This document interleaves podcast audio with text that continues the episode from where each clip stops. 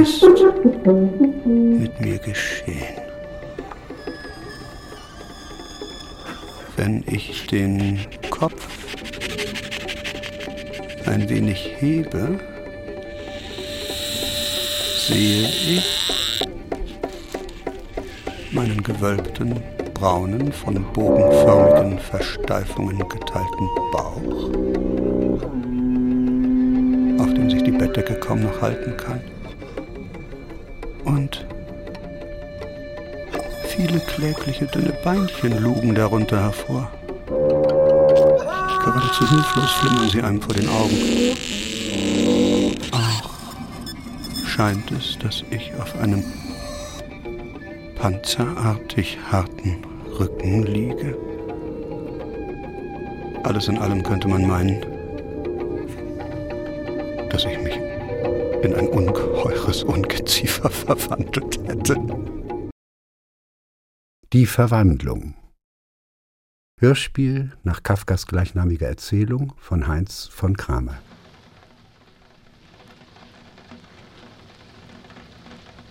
Welch trübes Wetter draußen, das macht einen ganz melancholisch. Wie wäre es, wenn ich noch ein wenig weiter schliefe und alle Narrheiten vergesse.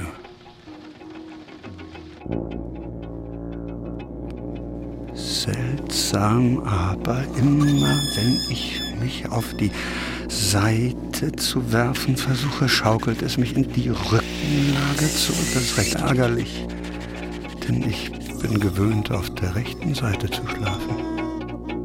Und besser schließe ich die Augen, dann muss ich diese zappelnden Beine nicht sehen. Ich sollte mich überhaupt ruhig verhalten. Schon beginne ich einen noch nie gefühlten, leichten, dumpfen Schmerz zu verspüren. Ach Gott, was für einen anstrengenden Beruf habe ich gewählt. Tag aus, Tag ein auf der Reise. Die geschäftlichen Aufregungen sind viel größer als im eigentlichen Geschäft zu Hause. Und außerdem ist mir noch diese Plage des Reisens auferlegt. Die Sorgen um die Zuganschlüsse, das unregelmäßige schlechte Essen, ein immer wechselnder, nie andauernder, nie herzlich werdender menschlicher Verkehr. Der Teufel soll das alles holen. Wie kalt es doch ist. Und dieses und dieses Jucken oben auf dem Bauch. Wenn ich den Rücken näher zum Bettpfosten schiebe, werde ich den Kopf besser heben können. Richtig, da ist die juckende Stelle. Mit lauter kleinen weißen Pünktchen besetzt. Schwer zu beurteilen. Ich sollte sie nicht berühren, denn kaum betaste ich sie mit den Beinen, umwehen mich Kälteschauer.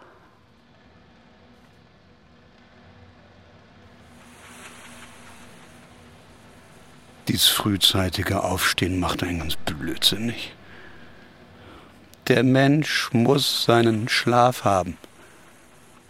Andere Reisende leben wie Haremsfrauen. Wenn ich zum Beispiel im Lauf des Vormittags ins Gasthaus zurückgehe, um die erlangten Aufträge zu überschreiben, sitzen diese Herren erst beim Frühstück. Das sollte ich bei meinem Chef versuchen. Ich würde auf der Stelle hinausfliegen. Wer weiß übrigens, ob das nicht sehr gut für mich wäre. Wenn ich mich nicht wegen meiner Eltern zurückhielte, ich hätte längst gekündigt. Ich wäre vor den Chef hingetreten und hätte ihm meine Meinung von Grund des Herzens ausgesagt. Vom Pult hätte der fallen müssen. Es ist auch eine sonderbare Art, sich auf das Pult zu setzen und von der Höhe herab mit dem Angestellten zu reden, der überdies wegen der Schwerhörigkeit des Chefs ganz nahe herantreten muss. Nun, die Hoffnung ist noch nicht gänzlich aufgegeben. Habe ich einmal das Geld beisammen, um die Schuld der Eltern an ihn abzuzahlen. Es dürfte noch fünf bis sechs Jahre dauern, mache ich die Sache. Unbedingt. Dann wird der große Schnitt gemacht. Vorläufig allerdings muss ich aufstehen, denn mein Zug fährt um fünf. Himmlischer Vater, halb sieben schon? Durch? Und der Zeiger nähert sich. Drei Viertel? Sollte der Wecker nicht geläutet haben? Oder war es möglich, dieses möbelerschütternde Leuten zu verschlafen? Was aber soll ich jetzt tun? Der nächste Zug geht um 7 Uhr. Um den einzuholen, müsste ich mich unsinnig beeilen und die Kollektion ist auch noch nicht eingepackt.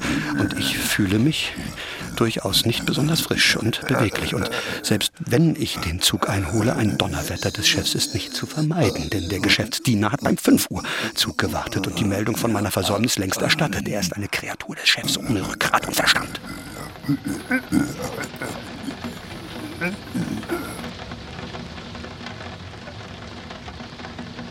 Und wenn ich mich nun krank meldete, das wäre aber äußerst peinlich und verdächtig, denn ich bin während meines fünfjährigen Dienstes noch nicht einmal krank gewesen.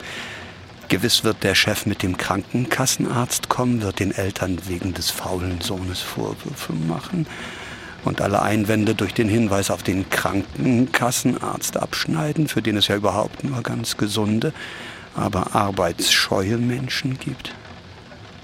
Und hätte er übrigens in diesem Falle so ganz unrecht?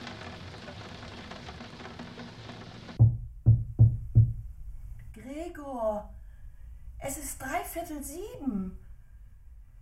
Wolltest du nicht wegfahren? Ja, ja, danke, Mutter. Ich stehe schon auf. Gregor! Gregor, was ist denn? Gregor! Gregor, brauchst du etwas? Ist dir nicht vor? Gregor! Bin schon fertig. Bin schon fertig. Gregor, der Vater ist schon frühstücken gegangen. Er ist sehr ärgerlich. Gregor, mach auf. Ich beschwöre dich. Ich denke nicht dran. Nur gut, dass ich vom Reisen her die Vorsicht übernommen habe, auch zu Hause alle Türen während der Nacht zu versperren. Die Veränderung meiner Stimme übrigens wird der Vorbote einer tüchtigen Verkühlung sein, der Berufskrankheit aller Reisenden, daran ist nicht zu zweifeln. Jetzt muss ich aber wirklich aufstehen. Die Decke abzuwerfen ist eigentlich ganz einfach. Ich brauche mich nur ein wenig aufzublasen, sie fällt von selbst. Aber dann wird es schwierig. Besonders weil ich so ungemein breit bin. Und wie soll man die vielen Beinchen beherrschen, die ununterbrochen in der verschiedensten Bewegung sind? Alles geht so langsam. Ich darf mich aber auch nicht zu wild und unbeherrscht vorwärts stoßen. Jetzt habe ich mich am Bettpfosten angeschlagen. Was für ein brennender Schmerz. Und wenn ich mich schließlich fallen ließe, müsste geradezu ein Wunder geschehen, wenn nicht der Kopf verletzt würde. Und die Besinnung darf ich gerade jetzt um keinen Preis verlieren. Lieber will ich im Bett bleiben. Nein, nur nicht sich unnütz im Bett aufhalten. Ehe es ein Viertel acht schlägt, muss ich es unbedingt vollständig verlassen haben. Im Übrigen wird auch bis dahin jemand aus dem Geschäft kommen, um nach mir zu fragen, denn das Geschäft wird vor sieben Uhr geöffnet. Ich muss also meinen Körper in seiner ganzen Länge vollständig gleichmäßig aus dem Bett hinausschaukeln. Wenn ich mich auf diese Weise aus dem Bett fallen lasse, bleibt der Kopf, den ich beim Fallen scharf heben will, voraussichtlich unverletzt Der Rücken scheint hart zu sein. Dem wird wohl bei dem Fall auf dem Teppich nichts geschehen. Bedenklich aber wäre der laute Krach, den es geben muss. Und der wahrscheinlich hinter allen Türen, wenn nicht Schrecken, so doch Besorgnisse erregen mag. Das muss aber gewagt werden. Das ist jemand aus dem Geschäft. Sie öffnen nicht. Guten Morgen. Ist Herr Samsa da? Kommen Sie nur herein. Ja, danke, danke. Himmel. Der Prokurist selbst. Genügte es nicht, einen Lehrjungen zu schicken, warum nur bin ich dazu verurteilt, bei einer Firma zu dienen, wo man bei der kleinsten Versäumnis gleich den größten Verdacht fasst?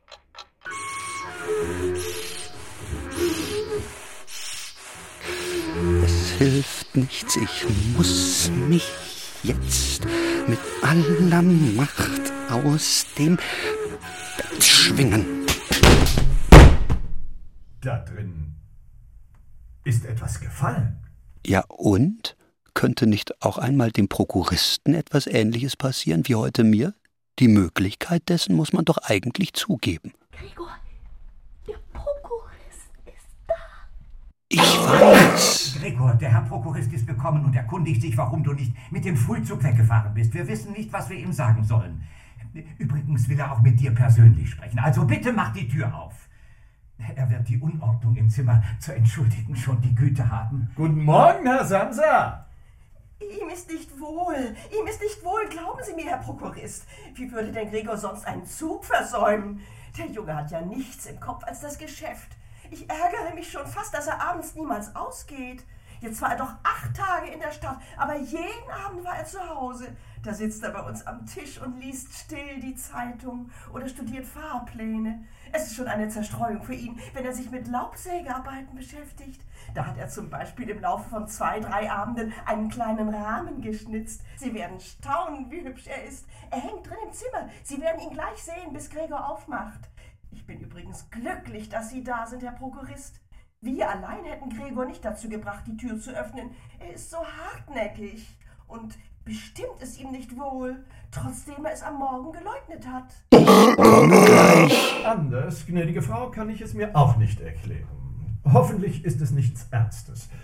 Wenn ich auch andererseits sagen muss, dass wir Geschäftsleute, wie man will, leider oder glücklicherweise, ein leichtes Unwohlsein sehr oft aus geschäftlichen Rücksichten einfach Gregor. winden müssen. Gregor, also kann der Herr Prokurist schon zu dir hinein?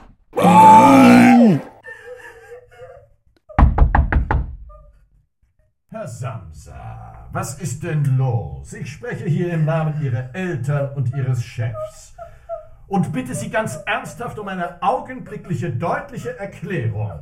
Ich staune. Ich staune. Ich glaubte Sie als einen ruhigen, vernünftigen Menschen zu kennen. Und nun scheinen Sie plötzlich anfangen zu wollen, mit sonderbaren Launen zu paradieren und verbarrikadieren sich da in Ihrem Zimmer. Der Chef deutet mir zwar heute früh eine mögliche Erklärung für Ihr Versäumnis an. Sie betraf das Ihnen seit kurzem anvertraute Inkasso. Aber ich legte wahrhaftig fast mein Ehrenwort dafür ein, dass diese Erklärung nicht zutreffen könne. Nun aber sehe ich hier Ihren unbegreiflichen Starrsinn und verliere ganz und gar jede Lust, mich auch nur im geringsten für Sie einzusetzen. Und Ihre Stellung ist durchaus nicht die festeste. Ich hatte ursprünglich die Absicht, Ihnen das alles unter vier Augen zu sagen, aber dass Sie mich hier nutzlos meine Zeit versäumen lassen, weiß ich nicht, warum es nicht auch Ihre Herren Eltern erfahren sollen. Ihre Leistungen in der letzten Zeit waren also sehr unbefriedigend. Es ist zwar nicht die Jahreszeit, um besondere Geschäfte zu machen, das erkennen wir an, aber eine Jahreszeit, um keine Geschäfte zu machen, gibt es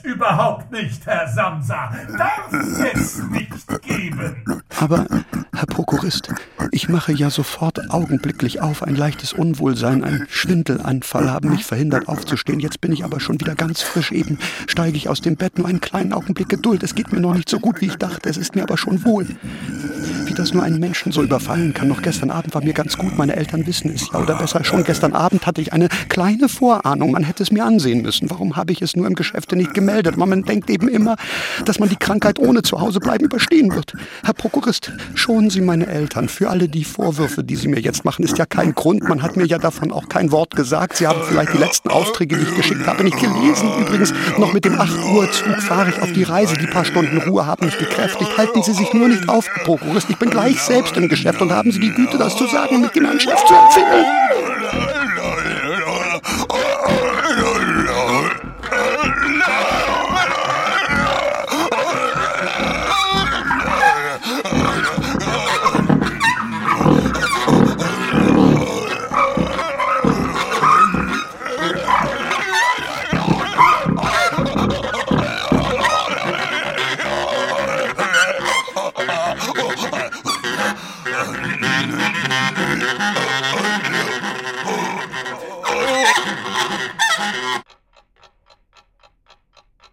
Haben Sie auch nur ein Wort verstanden? Er macht sich doch wohl nicht einen Narren aus uns. Oh. Um Gottes Willen. Er ist vielleicht schwer krank und wir quälen ihn. Grete, Grete! Mutter, du musst augenblicklich zum Arzt. Gregor ist krank. Rasch um den Arzt. Hast du Gregor jetzt reden hören? Das war eine Tierstimme. Anna! Anna, so, sofort einen Schlosser holen! Man versteht zwar also meine Worte nicht mehr, trotzdem sie mir klar genug, klarer als früher vorkommen, vielleicht infolge der Gewöhnung des Ohres. Aber immerhin glaubt man nun schon daran, dass es mit mir nicht ganz in Ordnung ist und ist bereit, mir zu helfen. Ich muss mich jetzt mit dem Sessel langsam zur Tür hinschieben, dann ihn dort loslassen, mich gegen die Tür werfen und mich an ihr aufrecht halten. Die Ballen meiner Beinchen scheinen ein wenig Klebstoff zu haben. Und nun will ich mit dem Mund den Schlüssel im Schloss umdrehen. Wie nur soll ich ihn fassen, da ich eigentlich leider keine Zähne habe, aber dafür sind freilich die Kiefer sehr stark. Wirklich, mit ihrer Hilfe bringe ich den Schlüssel in Bewegung, obwohl mir das zweifellos irgendeinen Schaden zufügt. Doch was tut's, wenn mir da diese braune Flüssigkeit aus dem Mund fließt und auf den Boden tropft? Hören Sie nur. Er dreht den Schlüssel um. Ich habe also den Schlosser nicht gebraucht. Jetzt noch den Kopf auf die Klinke, um die Türe gänzlich zu öffnen.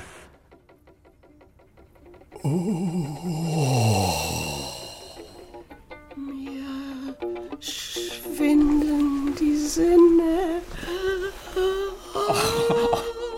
Ach, du Verfluchter! Wollt ihr, wollt ihr mich wegfahren lassen? Nun, ich werde mich gleich anziehen, die Kollektion zusammenpacken und wegfahren.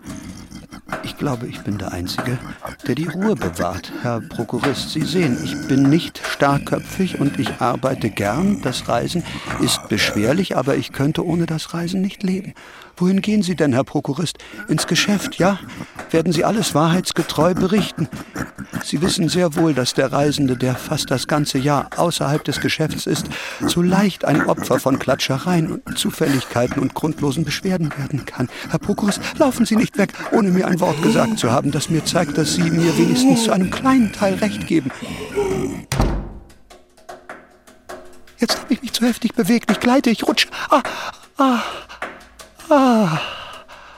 Ach, was für ein körperliches Wohlbehagen zum ersten Mal an diesem Morgen. Die Beinchen haben festen Boden unter sich. Sie gehorchen mir vollkommen. Sie streben sogar danach, mich fortzutragen, wohin ich will. Welch eine Freude. Mutter, Mutter, Um die Willen. endgültige Besserung alles Leidens steht unmittelbar bevor. Nein, komm mir nicht näher. Vater, tu doch was. Warte, du, ich, ich, ich werde es dir zeigen. Willst du wohl? Tsch, tsch, tsch. Zurück mit dir, zurück mit dir, du. Du verfluchter! Nicht doch! Vater! Du tust mir weh! Langsam! Langsam! Ich habe doch keine Übung im Rückwärtsgehen. Fort, fort! Weg, du!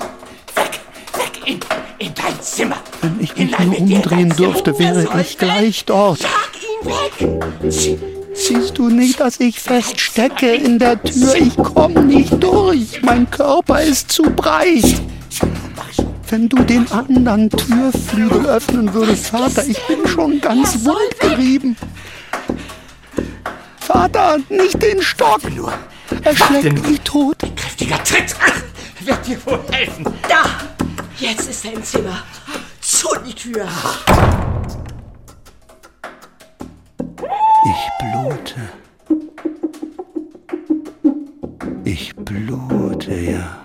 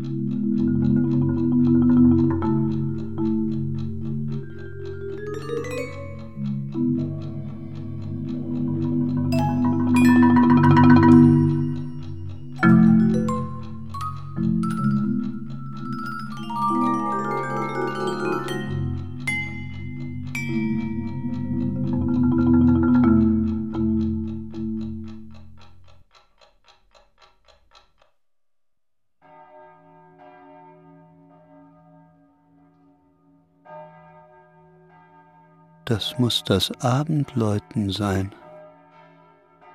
Es dämmert draußen auch schon. Wahrscheinlich bin ich tagsüber in einen schweren, ohnmachtähnlichen Schlaf verfallen. Jetzt fühle ich mich genügend ausgeruht und ausgeschlafen. Ich könnte mich mit meinen Fühlern tastend zur Tür hinschieben. Sie sind wirklich sehr praktisch. Ich sollte nachsehen, was dort inzwischen geschehen ist. Aber meine linke Seite scheint eine einzige lange, unangenehm spannende Narbe zu sein, und auf meinen zwei Beinreihen muss ich regelrecht hinken. Ein Beinchen ist übrigens im Laufe der morgendlichen Vorfälle schwer verletzt worden. Es ist fast ein Wunder, dass nur eines verletzt worden ist. Es schleppt jedenfalls leblos nach. Jetzt weiß ich auch, was mich zur Tür gelockt hat. Es war der Geruch von etwas Essbarem. Dort steht ein Napf, mit Milch gefüllt, in der kleine Schnittchen von Weißbrot schwimmen.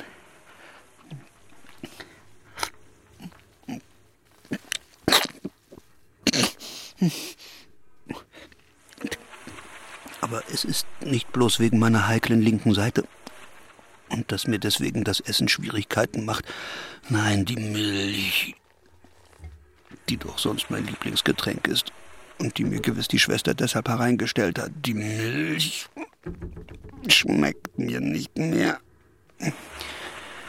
Ja, sie weckt fast Widerwillen in mir. Sie zwingt mich geradezu, in die Zimmermitte zurückzukriechen. Durch die Türspalte sieht man, dass sie im Wohnzimmer das Gas angezündet haben. Nur höre ich den Vater nicht aus der Zeitung der Mutter und der Schwester vorlesen wie sonst.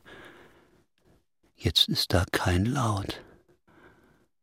Was für ein stilles Leben die Familie doch führt. Und ich bin es, der ihr ein solches Leben in einer so schönen Wohnung verschafft hat. Wie aber, wenn jetzt alle Ruhe, aller Wohlstand, alle Zufriedenheit ein Ende mit Schrecken nehmen sollte?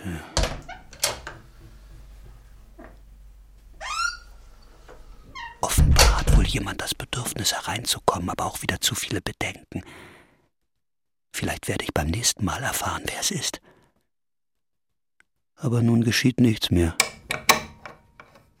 Und ich warte vergebens. Jetzt wird keiner mehr kommen.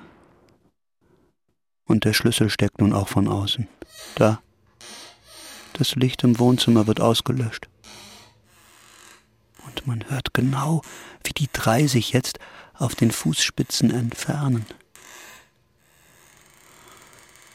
Nun habe ich also eine lange Zeit, um ungestört zu überlegen, wie ich mein Leben jetzt neu ordnen sollte.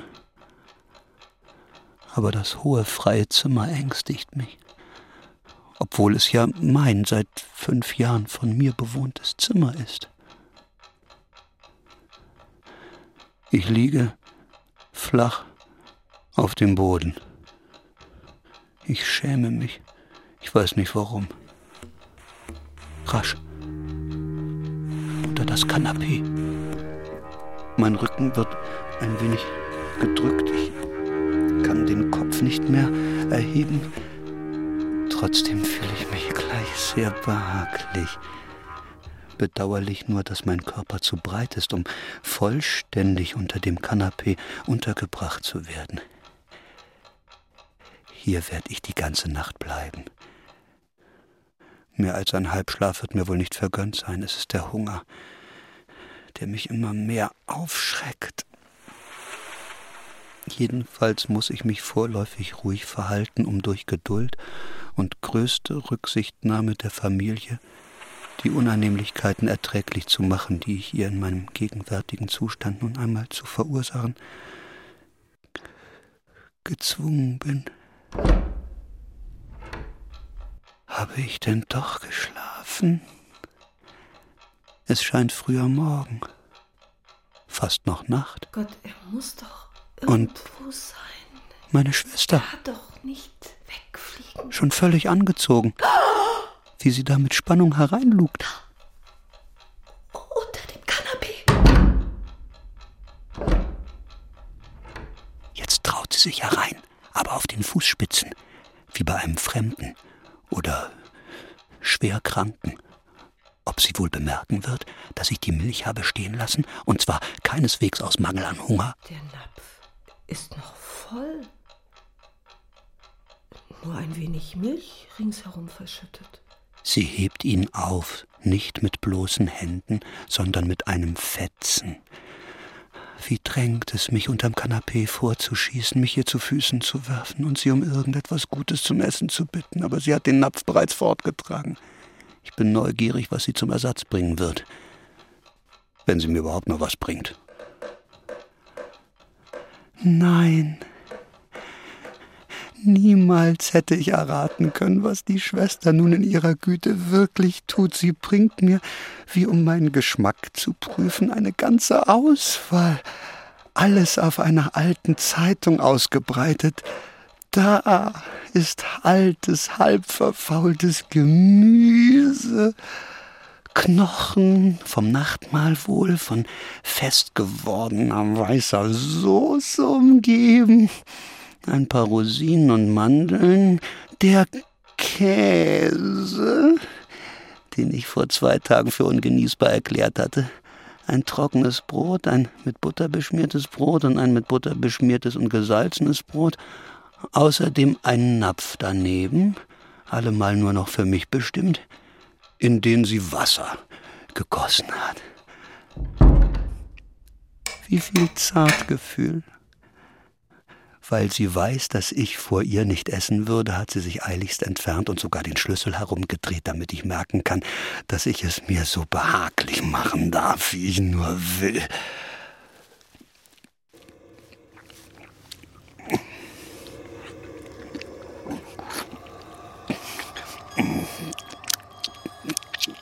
Der Käse.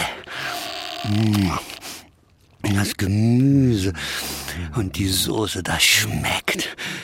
Dass einem die Augen tränen vor Befriedigung. Die frischen Speisen dagegen mag ich nicht. Ich kann nicht einmal ihren Geruch vertragen. Also schleppe ich mir die Sachen, die ich essen will, ein Stückchen weiter weg.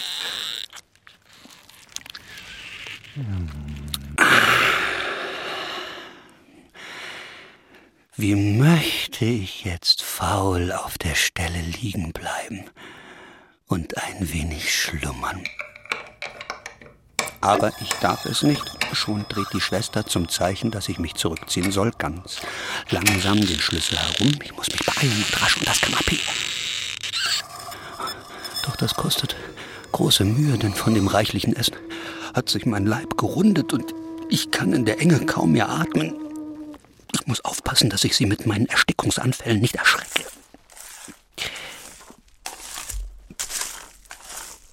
Jetzt hat die nichtsahnende Schwester mit einem Besen nicht nur die Überbleibsel zusammengekehrt, sondern selbst die von mir gar nicht berührten Speisen, als ob auch die zu nichts mehr zu gebrauchen wären. Und hastig schüttet sie alles in einen Kübel, und kaum ist der Holzdeckel drauf, trägt sie alles hinaus. Ah. Jetzt wieder unter dem Kanapee hervor und sich nach Herzenslust strecken und blähen.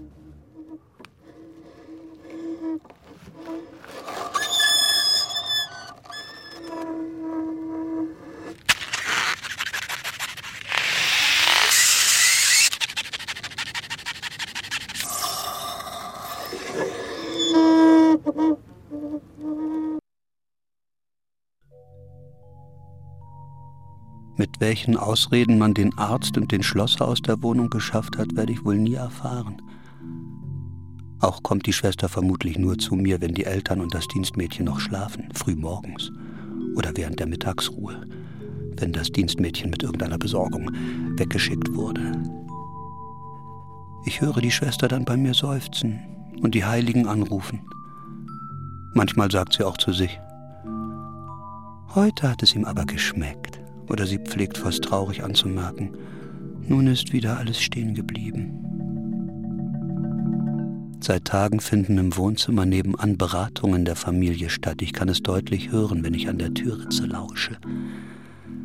Man fragt sich immer aufs Neue, wie man sich nun verhalten solle. Es kommt jedes Mal auf das gleiche Thema heraus. Zumindest zwei Familienmitglieder müssen stets da bleiben, da niemand allein im Haus sein will und man die Wohnung doch auf keinen Fall gänzlich verlassen kann. Ich glaube übrigens, das Dienstmädchen hat gekündigt. Und es ist mit dem fürchterlichen Schwur entlassen worden, niemandem auch nur das Geringste zu verraten.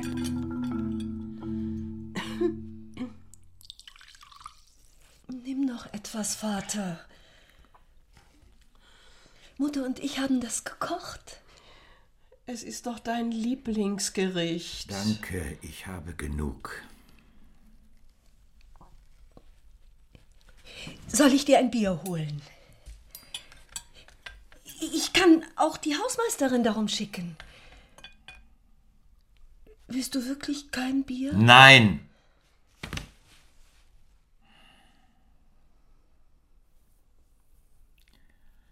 Hol mir mal die Wertheimkasse. Ja, Vater.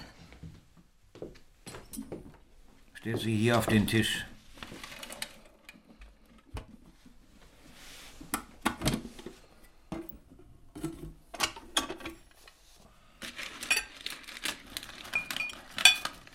Das ist also alles, was wir gerettet haben. Von dem Zusammenbruch meines Geschäftes vor fünf Jahren. Außerdem noch das Geld von Gregors Verdienst das nicht vollständig aufgebraucht worden ist und sich zu einem kleinen Kapital angesammelt hat.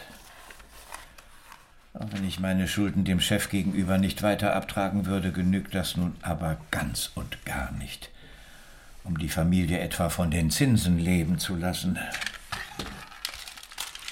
Es genügte vielleicht, um die Familie ein, höchstens zwei Jahre zu erhalten. Mehr nicht.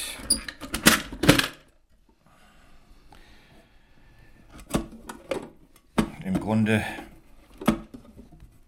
sollte es bloß ein Notgroschen sein. Das Geld zum Leben aber muss verdient werden. Ich könnte mir eine Arbeit suchen. Mit deinem Asthma, wo dir schon eine Wanderung durch die Wohnung solche Anstrengungen verursacht. Und auch ich bin recht schwerfällig geworden und darf mir nicht mehr allzu viel zumuten.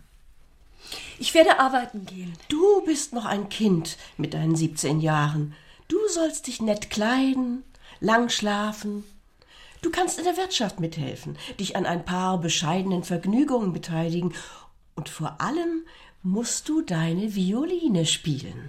Ach, es war immer mein geheimer Plan, sie, die zum Unterschied von mir Musik so sehr liebt und so rührend Violine zu spielen versteht, nächstes Jahr, ohne Rücksicht auf die großen Kosten, die das verursachen muss und die man schon auf andere Weise hereinbringen wird, auf das Konservatorium zu schicken. Und ich beabsichtigte, es am Weihnachtsabend feierlich zu erklären.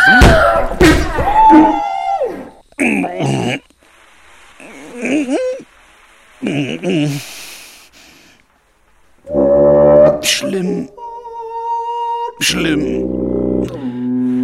Jetzt habe ich das Gleichgewicht verloren und liege auf dem Rücken und muss ganz verzweifelt mit den Beinchen zappeln, um mich wieder aufzurichten. Was er nur wieder treibt. Lass mich doch zu Gregor. Er ist ja mein unglücklicher Sohn. Begreift ihr denn nicht, dass ich zu ihm muss? Ich habe jetzt zur Zerstreuung die Gewohnheit angenommen, kreuz und quer über die Wände und Plafond zu kriechen. Besonders oben auf der Decke hänge ich gern. Es ist ganz anders als das Liegen auf dem Fußboden. Man atmet freier, ein leichtes Schwingen geht durch den Körper und in der fast glücklichen Zerstreutheit, in der ich mich dort oben befinde, kann es geschehen, dass ich zu meiner eigenen Überraschung mich loslasse und auf den Boden klatsche. Aber nun habe ich natürlich meinen Körper ganz anders in der Gewalt als früher und beschädige mich selbst bei einem so großen Fall nicht im geringsten. Komm nur, Mutter, man sieht ihn nicht. Er hat eine neue Unterhaltung für sich gefunden, wobei er beim Kriechen hier und da Spuren seines Klebstoffs hinterlässt. Und da habe ich mir gedacht, man sollte ihm das Kriechen in größtem Ausmaße ermöglichen und die Möbel, die es verhindern, also vor allem den Kasten und den Schreibtisch, wegschaffen. Ich kann das aber nicht alleine und den Vater wage ich nicht um Hilfe zu bitten. So blieb mir nichts anderes übrig, als dich zu holen. Wird es dann aber nicht vielmehr so sein, als ob wir durch die Entfernung der Möbel zeigten, dass wir jede Hoffnung auf Besserung aufgeben und ihn rücksichtslos sich selbst überlassen? Ich glaube, es wäre das Beste, wir suchen das Zimmer genau in dem Zustand zu erhalten, in dem es früher war, damit Gregor, wenn er wieder zu uns zurückkommt, alles unverändert findet und umso leichter die Zwischenzeit vergessen kann. Ihr werdet doch nicht wirklich das warme, mit ererbten Möbeln gemütlich ausgestattete Zimmer in eine Höhle verwandeln wollen, in der ich dann freilich nach allen Richtungen ungestört werde kriechen können, jedoch auch unter gleichzeitigem schnellen, gänzlichen Vergessen meiner menschlichen Vergangenheit? Nein, nein, alles muss bleiben, wie es ist. Die guten Einwirkungen der Möbel auf meinen Zustand kann ich nicht entbehren. Ich bin leider ganz anderer Meinung, Mutter. Und gerade dein Einwand ist für mich Grund genug, nicht nur auf die Entfernung des Kastens und des Schreibtisches, sondern sämtlicher Möbel, mit Ausnahme des Kanapés, zu Nun, bestehen. Den Kasten kann ich im Notfall noch entbehren, aber der Schreibtisch muss bleiben. Komm, Mutter, lass uns mit dem Räumen beginnen. Halt! Halt doch! Ihr nehmt mir ja alles, was mir lieb ist. Das ganze Zimmer wird ausgeräumt. Den Kasten, in dem die Laubsäge und andere Werkzeuge liegen, haben Sie schon hinausgetragen. Jetzt lockern Sie den im Boden fest eingegrabenen Schreibtisch, an dem ich als Handelsakademiker, als Bürgerschüler, ja sogar schon als Volksschüler meine Aufgaben geschrieben habe. Dies Hin- und Hergehen der Frauen, das Kratzen der Möbel, der ganze Trubel von allen Seiten. Ich halte das nicht länger aus. Kasten und Schreibtisch sind draußen. Also, was Es hilft jetzt? nichts. Jetzt heißt es retten, was noch zu retten ist. Ich muss denn hervorbrechen.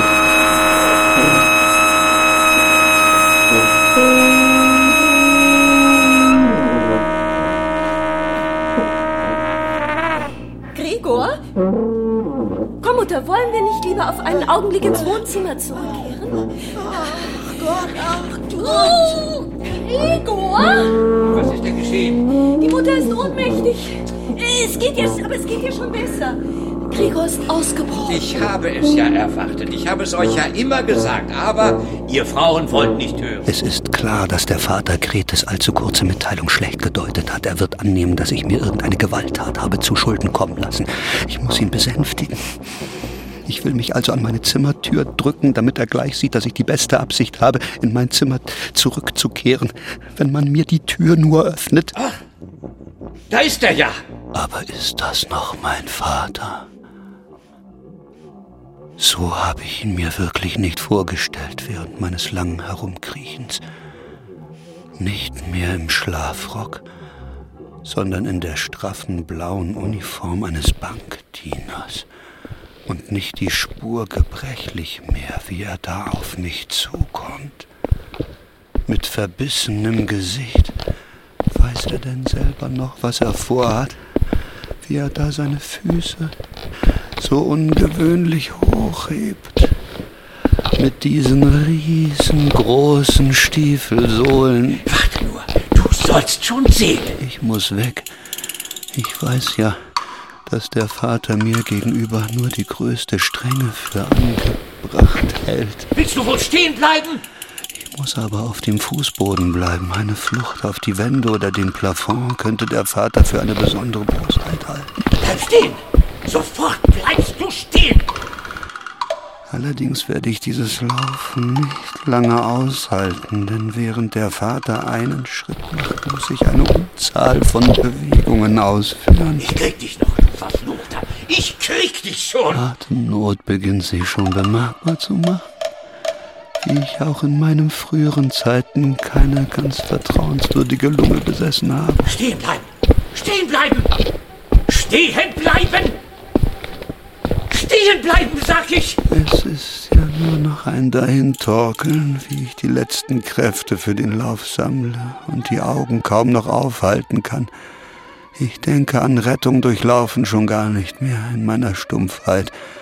Dabei stehen mir immer noch die Wände frei, die hier allerdings mit Möbeln voll Zacken und Spitzen verstellt sind. Gut. Du hast es nicht anders gewollt. Da, knapp neben mir hingeschleudert, ist irgendetwas niedergeflogen und rollt vor mir her. Es ist ein Apfel. Und schon fliegt ein zweiter nach. Ein Weiterlaufen ist nutzlos, denn der Vater scheint entschlossen, mich aus der Obstschale auf der Kredenz zu bombardieren. Wie elektrisiert rollen diese kleinen roten Äpfel auf dem Boden herum und stoßen Apfel für Apfel aneinander. Einer hat mir den Rücken gestreift, ist aber unschädlich abgeglitten. Aber jetzt der nächste.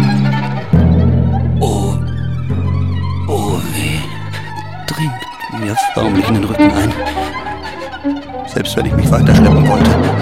Ein überraschender, unglaublicher Schmerz nagelt mich am Boden fest. Mit einem letzten Blick sehe ich noch, wie die Tür meines Zimmers aufgerissen wird. Mutter! Mutter! Aufhören! Der Vater soll aufhören! Bitte! Oh, bitte! Schont Gregors Leben! Und nun versagt mir meine Sehkraft gänzlich. Helft mir. Helft mir doch. Nichts. Nichts mehr.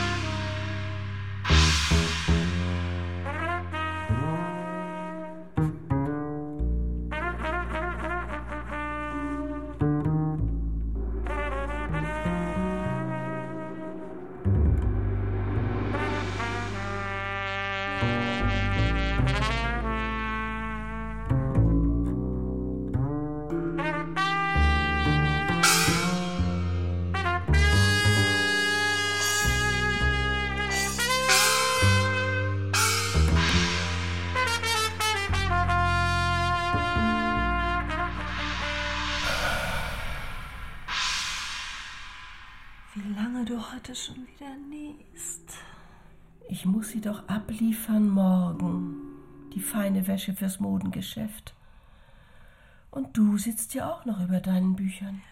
Hast du nicht gesagt, dass sie mir vielleicht einen besseren Posten als Verkäuferin geben, wenn ich Französisch und Stenografie studierte? Ach, der Vater ist schon wieder eingenickt.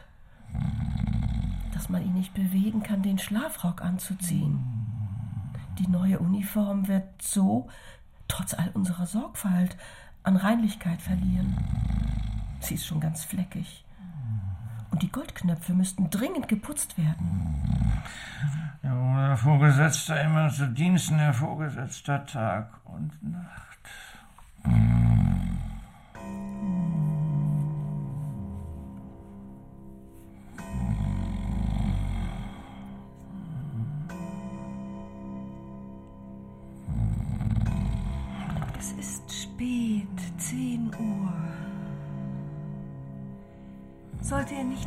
Schlafen gehen? Morgen um sechs muss er in der Bank antreten. Lieber, du musst jetzt aufstehen. Komm, wach doch auf, mein Herr. Es nützt nichts. Wir müssen ihn zu Bett bringen. Fass mit an, Grete. Komm, Vater. Vielleicht kannst du schlafen. Das ist ein Leben. Das ist die Ruhe meiner alten Tage. Gegen Abend öffnen sie jetzt immer die Wohnzimmertür, sodass ich im Dunkel meines Zimmers liegend, vom Wohnzimmer aus unsichtbar, die ganze Familie beim beleuchteten Tische sehen und ihre Reden gewissermaßen mit allgemeiner Erlaubnis, also ganz anders als früher anhören darf. Das ist meiner Meinung nach ein vollständig genügender Ersatz für die Verschlimmerung meines Zustandes, denn ich brauche jetzt lange, lange Minuten zur Durchquerung meines Zimmers. Wie ein alter Invalide. An das Kriechen in der Höhe ist gar nicht zu denken. Das liegt an der Wunde, an der ich nun schon über einen Monat leide. Der Apfel, da ihn niemand zu entfernen wagte, sitzt mir immer noch als sichtbares Andenken im Fleische. Aber das scheint den Vater daran erinnert zu haben, dass ich trotz meiner gegenwärtigen traurigen und ekelhaften Gestalt ein Familienmitglied bin, dass man nicht wie einen Feind behandeln darf, sondern demgegenüber es ein Gebot der Familienpflicht ist, den Widerwillen hinunterzuschlucken und zu dulden. Nichts als zu dulden. Mach dort die Tür zu, Grete. Ja, Mutter. Aber du solltest jetzt auch ruhen. Ich kann auch nicht. Es ist alles so hoffnungslos. Vielleicht sollten wir in eine kleinere Wohnung umziehen. Diese hier ist doch für unsere Verhältnisse viel zu groß. Und Gregor? Wir könnten ihn in einer Kiste mit ein paar Luftlöchern leicht transportieren. Und dann? Und dann? Wir bleiben mit einem Unglück geschlagen wie niemand sonst im ganzen Verwandten- und Bekanntenkreis. Nun wieder im Dunkel stelle ich mir vor, wie die Frauen, die zurückgekehrt sind, ihre Arbeit liegen lassen, nahe zusammenrücken, schon Wange an Wange und nebenan ihre Tränen vermischen oder gar tränenlos den Tisch anstarren. Auch diese Nacht werde ich, wie alle Nächte und Tage bisher, fast ganz ohne Schlaf verbringen. Manchmal denke ich daran, beim nächsten Öffnen der Tür die Angelegenheiten der Familie ganz so wie früher wieder in die Hand zu nehmen. Dann aber bin ich wieder gar nicht in der Laune, mich um meine Familie zu sorgen. Und bloße Wut über die schlechte Wartung erfüllt mich. Ohne mehr nachzudenken, womit man mir einen besonderen Gefallen machen könnte, schiebt die Schwester jetzt eiligst, ehe sie morgens und mittags ins Geschäft läuft, mit dem Fuß irgendeine beliebige Speise ins Zimmer hinein, um sie am Abend, gleichgültig dagegen, ob die Speise vielleicht nur verkostet oder der häufigste Fall gänzlich unberührt ist, mit einem Schwenken des Besens hinauszukehren. Das Aufräumen des Zimmers, das die Schwester nun immer abends besorgt, kann gar nicht mehr schneller getan sein. Schmutzstreifen, ziehen sich die Wände entlang. Hier und da liegen Knäuel von Staub und Unrat. Einmal hat die Mutter mit einigen Kübeln Wasser mein Zimmer einer großen Reinigung unterzogen. Die viele Feuchtigkeit kränkte mich. Und ich lag verbittert und unbeweglich auf dem Knappi. Aber die Strafe blieb für die Mutter auch nicht aus. Kaum hatte am Abend die Schwester die Veränderung im Zimmer bemerkt, als sie aufs Höchste beleidigt und einen Weinkrampf ausbrach. Der Vater machte der Mutter Vorwürfe, dass sie mein Zimmer nicht der Schwester zur Reinigung überließ, während die Schwester von Schluchzen geschüttelt mit ihren kleinen Fäusten den Tisch bearbeitete und ich vor Wut laut zischte, weil es keinem einfiel, die Tür zu schließen und mir diesen Anblick und Lärm zu ersparen. Das ist hier wirklich furchtbar.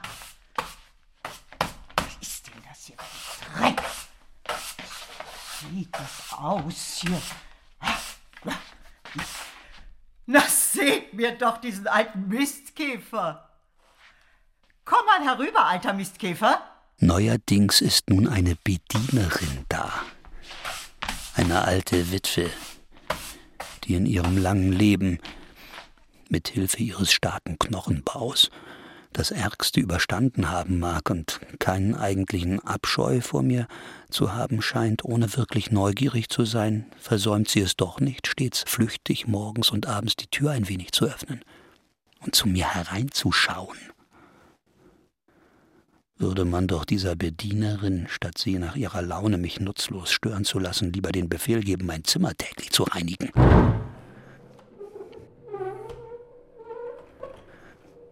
Man hat sich angewöhnt, Dinge, die man anderswo nicht unterbringen kann, hier hineinzustellen. Und solcher Dinge gibt es nun viele, da man ein Zimmer der Wohnung an drei Zimmerherren vermietet hat. Ich habe durch eine Türspalte feststellen können, dass es recht ernste Herren sind, alle drei mit Vollbärten. Sie scheinen peinlich auf Ordnung bedacht, nicht nur in ihrem Zimmer, sondern, da sie sich nun einmal hier eingemietet haben, in der ganzen Wirtschaft, also insbesondere in der Küche. Unnützen oder gar schmutzigen Kram ertragen sie nicht. Überdies haben sie wohl zum größten Teil ihre eigenen Einrichtungsstücke mitgebracht. Aus diesem Grund sind viele Dinge überflüssig geworden, die zwar nicht verkäuflich sind, die man aber auch nicht wegwerfen will. Alle diese wandern in mein Zimmer. Ebenso auch die Aschenkiste und die Abfallkiste aus der Küche. Was nur im Augenblick unbrauchbar ist, schleudert die Bedienerin, die es immer sehr eilig hat, einfach hier herein und dann bleibt es dort liegen, wohin es durch den ersten Wurf gekommen ist. Wenn nicht ich mich durch das Rempelzeug winde und es in Bewegung bringe, zuerst gezwungen, weil kein sonstiger Platz zum Kriechen frei war, später aber mit wachsendem Vergnügen. Obwohl ich nach solchen Wanderungen zum Sterben müde und traurig, wieder stundenlang mich nicht rühre. Die Zimmerherren nehmen manchmal auch ihr Abendessen im Wohnzimmer ein, während die Familie selbst dann in der Küche ist. Die Wohnzimmertür bleibt bei solchen Gelegenheiten den ganzen Abend geschlossen. Heute aber hat die Bedienerin die Tür zum Wohnzimmer ein wenig offen gelassen und sie bleibt so offen, auch wie die Zimmerherren jetzt eintreten und Licht gemacht wird.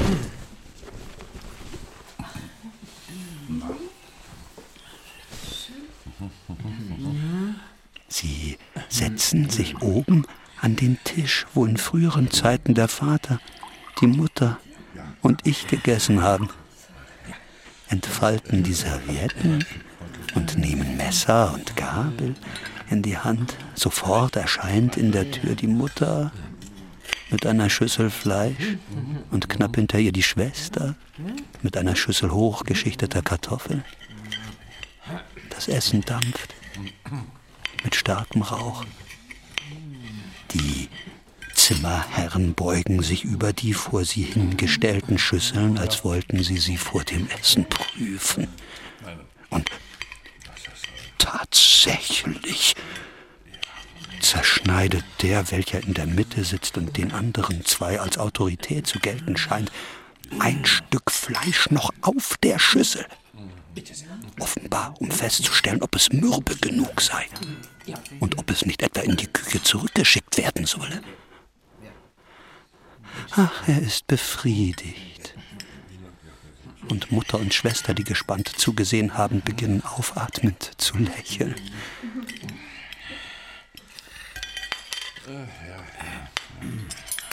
Dann kommt der Vater herein und ehe er in die Küche zum Essen geht, macht er mit einer einzigen Verbeugung, die Kappe in der Hand, einen Rundgang um den Tisch. Die Zimmerherren erheben sich sämtlich und murmeln etwas in ihre Bärte. Jetzt wieder allein essen sie. Fast unter vollkommenem Stillschweigen. Sonderbar scheint es mir, dass man aus allen mannigfachen Geräuschen des Essens immer wieder ihre kauenden Zähne heraushört. Als ob damit mir gezeigt werden soll, dass man Zähne brauche, um zu essen. Und dass man auch mit den schönsten zahnlosen Kiefern nichts ausrichten könne. Ich habe ja Appetit. Aber nicht auf diese Dinge wie sich diese Zimmerherren nähren. Und ich komme um.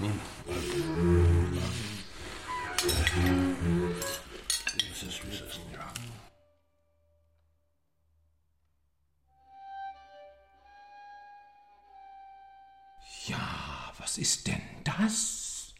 Es klingt sehr schön. Da aus der Küche muss es kommen. Ist den Herren das Spiel vielleicht unangenehm? Es ist nur meine Tochter. Es kann sofort eingestellt werden. Oh, im Gegenteil. Möchte das Fräulein nicht zu uns hereinkommen und hier im Zimmer spielen? Wo es doch viel bequemer und, und gemütlicher, gemütlicher ist. Oh, bitte. Ich selbst werde sogleich das Notenpult bringen. Meine Frau wird die Noten versorgen. Sehen Sie? Und nun ist alles bereit. Und meine Tochter kann für Sie spielen. Wollen Sie sich nicht zu uns setzen? Gnädige Frau. Oh, danke. Und Sie? Ja, mit Ihrer Erlaubnis stehe ich lieber. Ach, wie schön die Schwester wieder spielt. Wer könnte denn ihrem Spiel widerstehen? Ich kann es nicht. Ich spüre, wie es mich mehr und mehr zu ihr hinzieht. Was kann schon dabei sein, wenn ich den Kopf ein wenig ins Wohnzimmer strecke? Sie lauschen ja alle wie gebannt. Es wird keiner auf mich achten. Allerdings hätte ich früher wohl mehr Stolz gehabt und mehr Rücksicht auf die anderen genommen, denn ich muss gerade jetzt allen Grund haben, mich zu verstecken. Bei der Unordnung, die in meinem Zimmer herrscht, werde ich ganz staubbedeckt sein und Fäden, Haare, Speiseüberreste auf meinem Rücken und an den Seiten mit mir herumschleppen. Früher, als ich weniger gleichgültig war, hätte ich mich mehrmals während des Tages auf den Rücken gelegt und am Teppich gescheuert.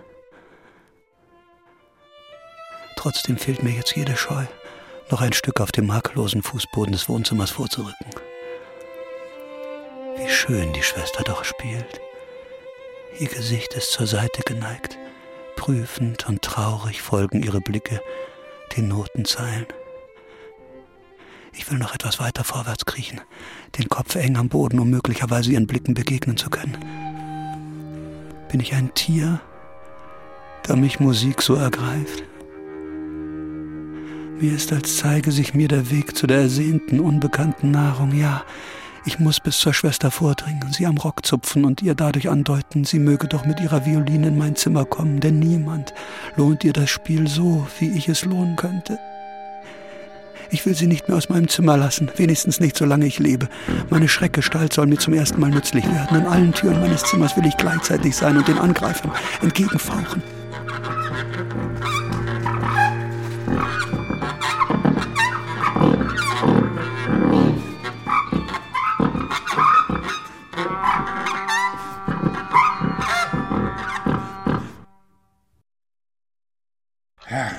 Sams! Was ist denn das? Was ist denn das? Oh, das ist nichts. Wollen Sie nicht jetzt, da das Essen beendet ist, lieber Ihr Zimmer aufsuchen? Luft! Luft! Komm, komm nur ans Fenster und, und atme tief ein. Finden Sie Ihr Benehmen nicht recht eigenartig? Wir, würden gern wissen, mit wem wir noch diese Wohnung teilen. Dürfen wir etwa keine Erklärung erwarten über einen so sonderbaren Zimmernachbar? Ich bin mit dem Aufbetten fertig. Es ist alles zur Nacht gerichtet. Nun gehen Sie doch. Bitte, so gehen Sie schon. Ich erkläre hiermit, dass ich mit Rücksicht auf die in dieser Wohnung und Familie herrschenden widerlichen Verhältnisse. Jawohl, widerlich. Mein Zimmer augenblicklich kündige. Wir werden natürlich auch für die Tage, die wir hier gewohnt haben, nicht das geringste bezahlen. Dagegen werde ich es mir noch überlegen, ob ich nicht mit irgendwelchen, glauben Sie mir, sehr leicht zu begründenden Forderungen gegen Sie auftreten werde. Wir, wir kündigen augenblicklich. Luft! Ob es die Enttäuschung über das Misslingen meines Planes ist oder auch die durch das viele Hungern verursachte Schwäche. Unmöglich. Ich kann mich nicht von der Stelle rühren. Liebe Eltern, so geht es nicht weiter. Wenn ihr das vielleicht nicht einseht, ich sehe es ein. Ich will vor diesem Untier nicht den Namen meines Bruders aussprechen und sage daher bloß, wir müssen versuchen, es loszuwerden. Wir haben das Menschenmögliche versucht, es zu pflegen und zu dulden. Ich glaube, es kann uns niemand den geringsten Vorwurf machen. Sie hat tausendmal recht. Wir müssen es loszuwerden suchen. Es bringt euch noch beide um. Ich sehe es kommen. Wenn man schon so schwer arbeiten muss wie wir alle, kann man nicht noch zu Hause diese ewige Quälerei ertragen. Ich kann es auch nicht mehr. Kind, Kind, was sollen wir aber tun? Wenn er uns verstünde. Wenn er uns verstünde, dann wäre vielleicht ein Übereinkommen mit ihm möglich. Aber so. Weg muss es. Das ist das einzige Mittel, Vater. Du musst bloß den Gedanken loszuwerden suchen, dass es Gregor ist. Dass wir es so lange geglaubt haben. Das ist ja unser eigentliches Unglück. Aber wie kann es denn Gregor sein? Wenn es Gregor wäre, er hätte längst eingesehen, dass ein Zusammenleben von Menschen mit einem solchen Tier nicht möglich ist und wäre freiwillig fortgegangen. Wir hätten dann keinen Bruder, aber könnten weiterleben und sein Andenken in Ehren halten. So aber verfolgt uns dieses Tier, vertreibt die Zimmerherren, will offenbar die ganze Wohnung einnehmen und uns auf der Gasse übernachten lassen. Sieh nur, Vater, er fängt schon wieder. Aber es fällt mir doch gar nicht ein, irgendjemandem und gar meiner Schwester Angst machen zu wollen. Ich habe bloß angefangen, mich umzudrehen, um in mein Zimmer zurückzuwandern, was ich allerdings auffallend ausnehmen mag, weil ich infolge meines leidenden Zustandes bei den schwierigen Umdrehungen mit meinem Kopf nachhelfen muss und ihn hierbei viele Male hebe und gegen den Boden schlage. Ich will einen Augenblick innehalten und mich umsehen. Meine gute Absicht scheint erkannt worden zu sein. Es ist nur ein vorübergehender Schrecken gewesen. Nun sehen mich alle schweigend und traurig an. Die Mutter liegt, die Beine ausgestreckt und aneinander gedrückt in ihrem Sessel, die Augen fallen ihr vor Ermattung fast zu. Der Vater und die Schwester sitzen nebeneinander.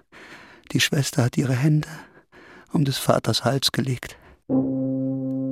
Ich denke, dass ich mich nun vielleicht schon umdrehen darf. Ich will mich also wieder an die Arbeit machen. Ich kann mir Zeit lassen. Hm. Es drängt mich ja niemand. Ich muss mich auch hier und da ausruhen. Allmählich aber ist die Umdrehung vollendet. Und ich kann anfangen, geradeaus zurückzuwandern. Erstaunlich ist die große Entfernung, die mich von meinem Zimmer trennt. Ich begreife gar nicht, wie ich bei meiner Schwäche vor kurzer Zeit den gleichen Weg fast ohne es zu merken zurückgelegt habe. Ich darf jetzt nur an ein möglichst zügiges Kriechen denken. Auf nichts sonst, was mich umgibt, darf ich jetzt achten. Aber hier, schon in der Tür, werde ich den Kopf noch einmal wenden. Nicht vollständig, denn ich fühle den Hals steif werden. Immerhin kann ich noch sehen, dass sich hinter mir nichts verändert hat. Nur die Schwester ist aufgestanden. Und die Mutter scheint indessen völlig eingeschlafen zu sein. Den Vater hingegen habe ich nicht mehr im Blick. Also weiter und hinein in mein Zimmer. Endlich.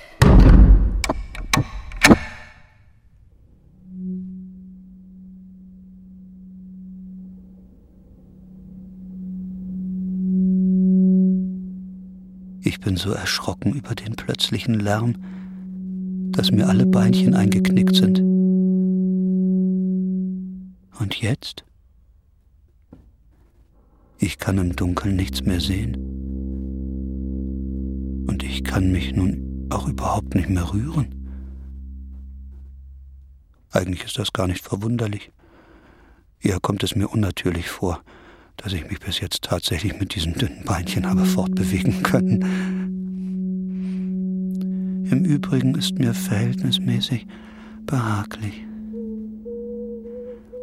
Ich habe zwar Schmerzen im ganzen Leib, aber mir scheint, als würden sie allmählich schwächer und schwächer und würden schließlich ganz vergehen.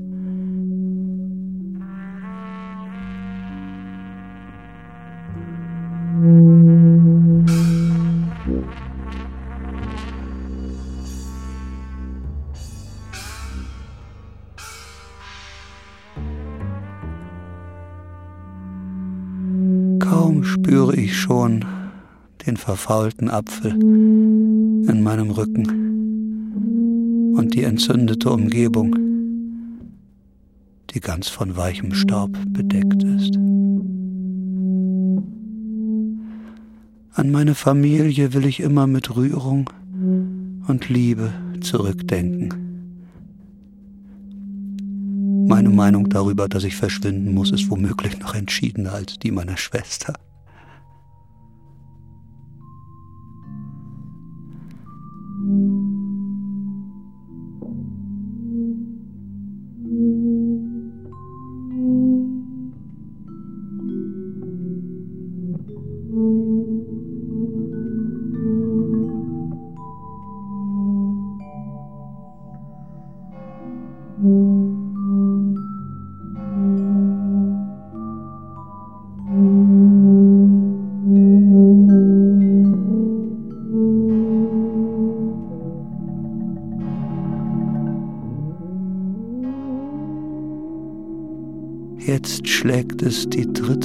Morgenstunde.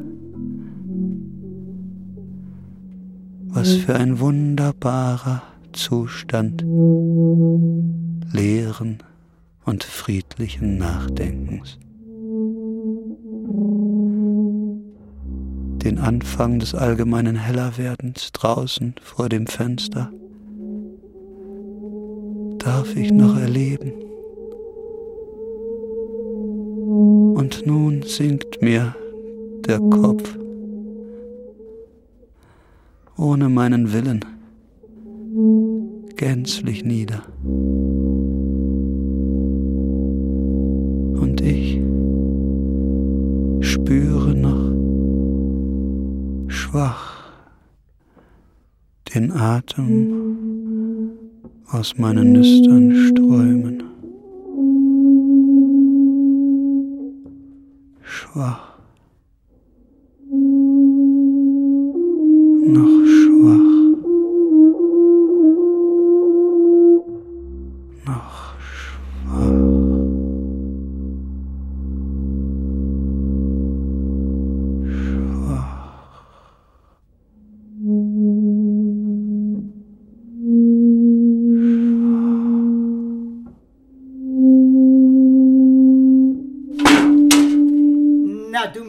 Mistkäfer, liegst du absichtlich so unbeweglich da und willst den Beleidigten spielen? Zuzutrauen wär's dir ja. Warte ich will dich ein bisschen mit dem Besen kitzeln. Was ist denn? Muss ich dich erst richtig stoßen?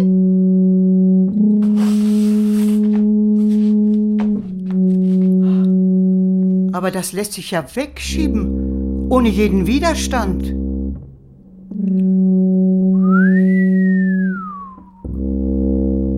Also so ist das. Sehen Sie nur mal an, es ist krepiert. Da liegt es, ganz und gar krepiert. Tot? Das will ich meinen. Nun, jetzt können wir Gott danken. Seht nur, wie mager er war. Er hat ja auch schon so lange Zeit nichts gegessen. So wie die Speisen hereinkamen, sind sie wieder hinausgekommen. Komm, Grete, auf ein Weilchen zu uns herein.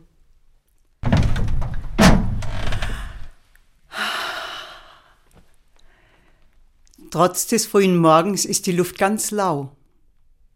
Es ist eben schon Ende März.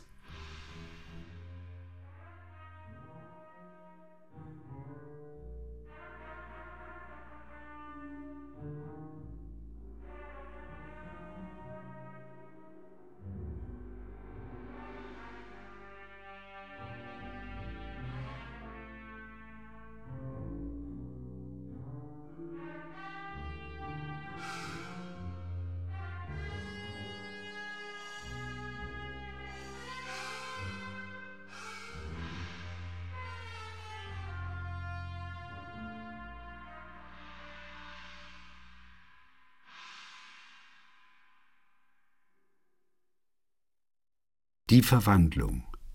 Hörspiel nach Kafkas gleichnamiger Erzählung. Die Rollen und ihre Darsteller Gregor Samsa, Martin Reinke, der Vater Ernst August Scheppmann, die Mutter Tessie Kuhls, die Schwester Christine Heiß, der Prokurist Jörg Löw, die Zimmerherren Wolf-Dietrich Sprenger, Gerd Hauke, Hermann Lause, die Bedienerin Eva Gillhofer. Technische Realisation Christian Kühnke und Kerstin Heikamp. Regieassistenz Wiebke Stark. Funkbearbeitung, Musikcollagen und Regie Heinz von Kramer. Dramaturgie und Redaktion Sibylle Becker-Grüll. Sie hörten eine Produktion des NDR aus dem Jahr 2002.